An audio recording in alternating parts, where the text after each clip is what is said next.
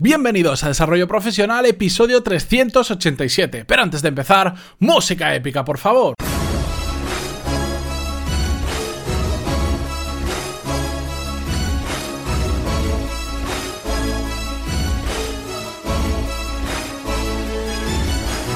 Muy buenos días a todos y bienvenidos un lunes más a Desarrollo Profesional, el podcast donde hablamos sobre todas las técnicas, habilidades, estrategias y trucos necesarios para mejorar cada día en nuestro trabajo. Hoy, para empezar la semana, os traigo un tema de los que a mí personalmente me interesan muchísimo. Y además le quería poner un título bastante sugerente. No busques trabajo. Igual a alguno os suena exactamente ese título porque es el mismo que tiene un libro de Risto Mejía que también habla sobre este tema, evidentemente, pero bueno, cualquier coincidencia que pueda haber con el contenido del libro, que por cierto me lo leí hace años y es uno de estos libros pues muy fáciles de leer, que te sientas, te lo lees en una tarde, que tiene cosas interesantes, cosas que son más obvias, pero bueno, no está mal, pero cualquier coincidencia con lo que hay en ese libro os puedo asegurar que es mera casualidad, pero me imagino que algunos puntos los tocaremos igual porque vamos a hablar exactamente de lo mismo, de no buscar trabajo. Pero ¿qué significa todo esto exactamente? Bueno, pues eh, partamos de la reflexión de que los mejores profesionales no buscan trabajo, sino que les buscan a ellos para que se cambien de empresa, para que entren en un proyecto nuevo. Seguro que vosotros conocéis a un montón de gente que, es muy buena en lo que hacen y que nunca les, les, ha fallado el trabajo, ni incluso en tiempos de crisis o en momentos en los que eh, muchas otras personas han pasado por dificultades para encontrar trabajo, ese tipo de personas nunca se quedan sin nada. Siempre están en un sitio u otros, parece que se los rifen, que incluso en crisis se lo llevan a una empresa cobrando más que dices, ¿cómo puede ser? Bueno, pues hoy exactamente vamos a ver tres claves para no tener que buscar nunca más trabajo, ¿de acuerdo? Sobre todo lo que me gusta estas tres claves, hay más, pero como siempre, pues quiero dejarlo en las que yo considero que son las principales. Lo que me gusta es que están de nuestra mano, que son cosas que solo dependen única y exclusivamente de nosotros y por lo tanto no tenemos excusa para no hacerlas si realmente queremos conseguir pues, no tener que buscar nunca más trabajo, ¿de acuerdo? ¿Significa este episodio que nunca más tengamos que presentarnos a una oferta si queremos? No, no, como siempre, yo lo llevo a un extremo, os llevo a la situación ideal que se puede cumplir perfectamente, pero evidentemente hay muchos casos y hasta que lleguemos a esa situación no pasa nada si en un momento dado nos ponemos a buscar trabajo, por supuesto que no, simplemente significa que nos tenemos que enfocar más en los siguientes aspectos, en las siguientes claves que os voy a dar, que en tener que ponernos a buscar de nuevo otro trabajo con el método del currículum y todo este que ya sabéis que es tan complicado. De hecho, el otro día en LinkedIn puse muy brevemente, lo escribí desde el móvil, empresa, pedí que me dijeran empresas que seleccionan sin necesidad de mirar el currículum de las personas y ya me han pasado unas cuantas que me han escrito en los comentarios y voy a ver si hablo con ellas y traigo a gente de esas de esas empresas de recursos humanos para que nos cuenten cómo hacen ellos el proceso porque me parece bastante interesante. De hecho, yo creo que el currículum, entiendo que es necesario en muchas ocasiones, pero que poco representa a las personas que hay detrás. Bien, dicho esto, que si no me voy con otro tema, vamos a ver esas, esas tres claves. La primera de todas eh, la he puesto en este orden porque de verdad creo que es la clave de las claves, es la más importante de todo y que las siguientes que vienen, las otras dos, están muy bien, pero si no está esta desarrollada, sirven de mucho menos. ¿De acuerdo? Por lo tanto, la primera clave es ser extraordinariamente buenos en lo que hagamos, sea lo que sea. Y yo sé que es una obviedad, que vais a decir, ah, claro, sí, sí, eso, eso ya lo sabía. Bueno, pues, pero es que es una clave.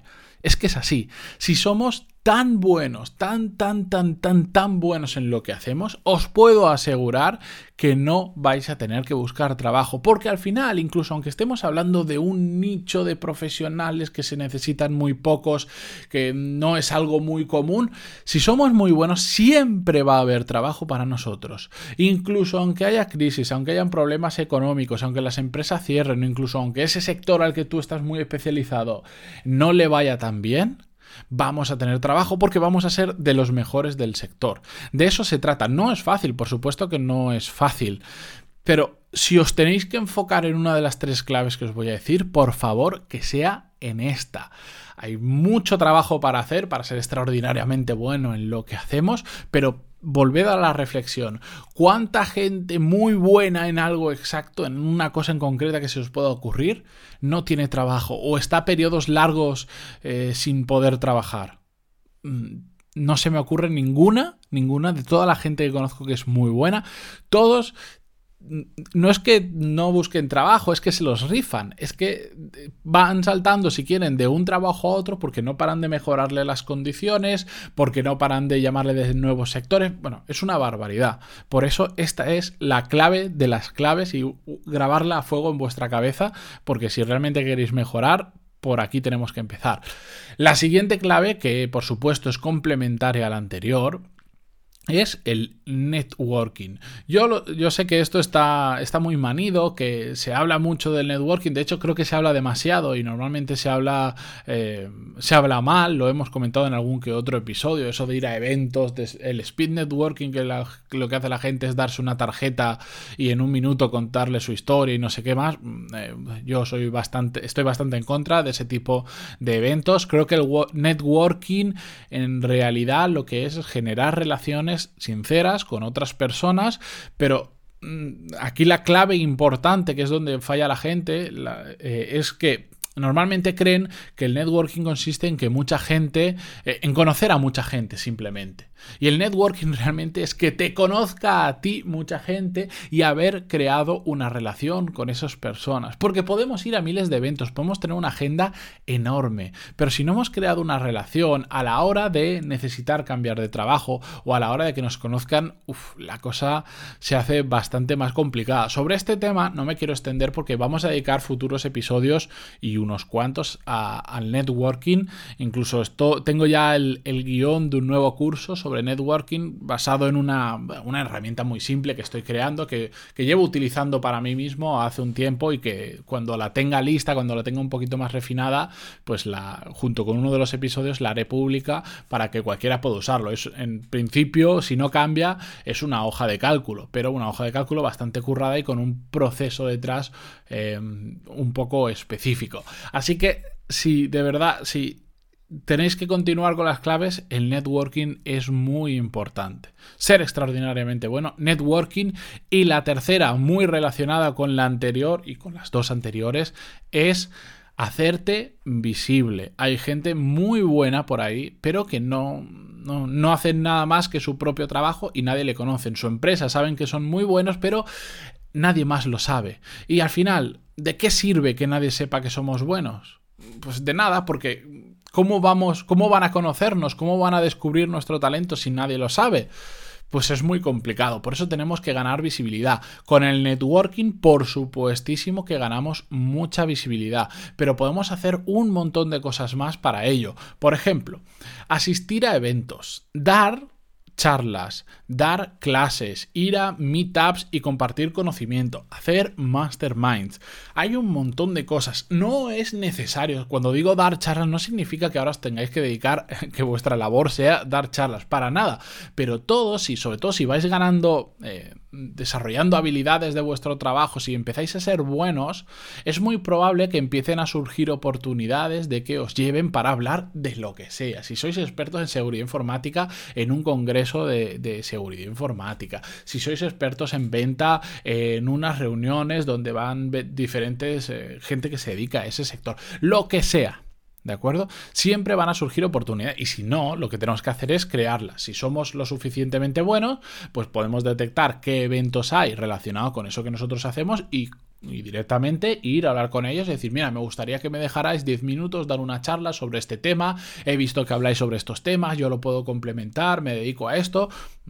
Es, es muy fácil. Si queremos dar charlas en eventos, si queremos incluso dar clases, es exactamente lo mismo vayamos a una escuela de negocios, a una universidad o a algún sitio donde se dé lo que nosotros somos muy buenos y poquito a poco lo que no vamos a pretender es que nos den que seamos los directores del máster porque le hemos escrito un email, pero sí que le podemos decir, mira, me gustaría ir 10 minutos y contar sobre este tema, que creo que va a ser una buena, eh, una buena charla para los alumnos, lo que sea, hay mil formas de hacerlo. Pero eh, con estos eventos lo bueno es que ganamos visibilidad, aunque al principio puede parecer que no funciona porque dice, no, es que en esta charla solo habían 20 personas. No pasa nada, son 20 personas nuevas que te conocen y de ahí puede que una persona te diga, oye, pues yo también tengo un evento o por qué no vas a este sitio o me ha gustado lo que haces, lo que sea. ¿De acuerdo? Si lo orientáis bien, os puede llegar a conocer mucha gente a través de eventos presenciales. Por supuesto, también lo que podemos hacer es crear contenido. Podemos tener un podcast, podemos tener un blog, podemos hacer vídeos y subirlos a YouTube. Pero no hace falta volverse locos creando contenido. No os digo que todos os hagáis podcasters, ni bloggers, ni youtubers. No, significa crear contenido. Eh, eh, muchos ahora yo sé que están pensando, no, yo no puedo grabar un episodio al día como haces tú. Que no estoy diciendo eso. Os pongo un ejemplo. Imaginar que vais a dais una charla, conseguís dar una charla en un evento.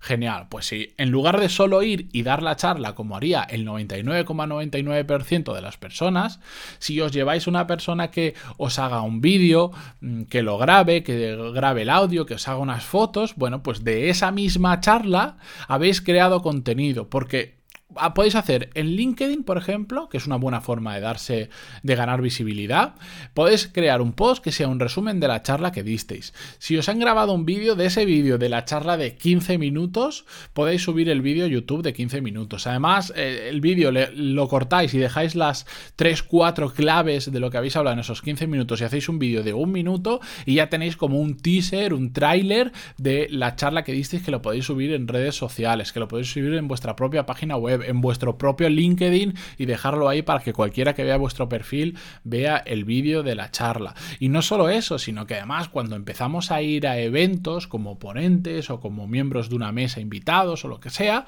las propias personas del evento ya suelen generar contenido a partir de todo lo que pasa dentro del evento y van a subir vídeos en sus propios canales, ya no digo que vosotros tengáis ese contenido, pero van a subir un vídeo de vuestra charla van a subir un resumen de las claves que se vieron y os van a mencionar. Bueno, pues todo eso es crear contenido, aunque no lo estáis creando vosotros ni sois los dueños del contenido, pero os va a ayudar a ganar visibilidad, que es muy, muy importante. Así que con estas tres claves, ser extraordinariamente bueno en lo que hagáis, networking y hacernos visibles, eh, yo me despido hasta mañana. Espero que las penséis. Como veis, las tres dependen única y exclusivamente de nosotros. No digo que intentemos abarcar las tres de golpe. Ahora, eh, de repente pasar de nada a quererlo todo, no, pero si tenéis que empezar, empezar por ser extraordinariamente buenos y plantearos qué os puede hacer muy, muy, muy buenos en vuestro trabajo, eh, que esté de vuestra mano y que podáis empezar a trabajar en ello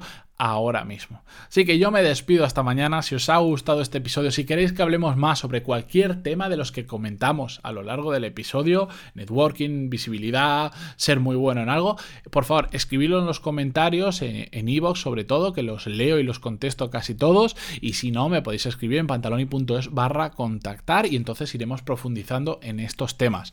Además, si os ha gustado, ya sabéis que ese me gusta que cuesta un milisegundo o esa valoración de 5 estrellas en iTunes se agradece muchísimo a todos los que creamos contenido. Espero que estéis bien, que hayáis descansado el fin de semana, que hayáis recargado las pilas y volvemos mañana con un nuevo episodio como siempre. Adiós.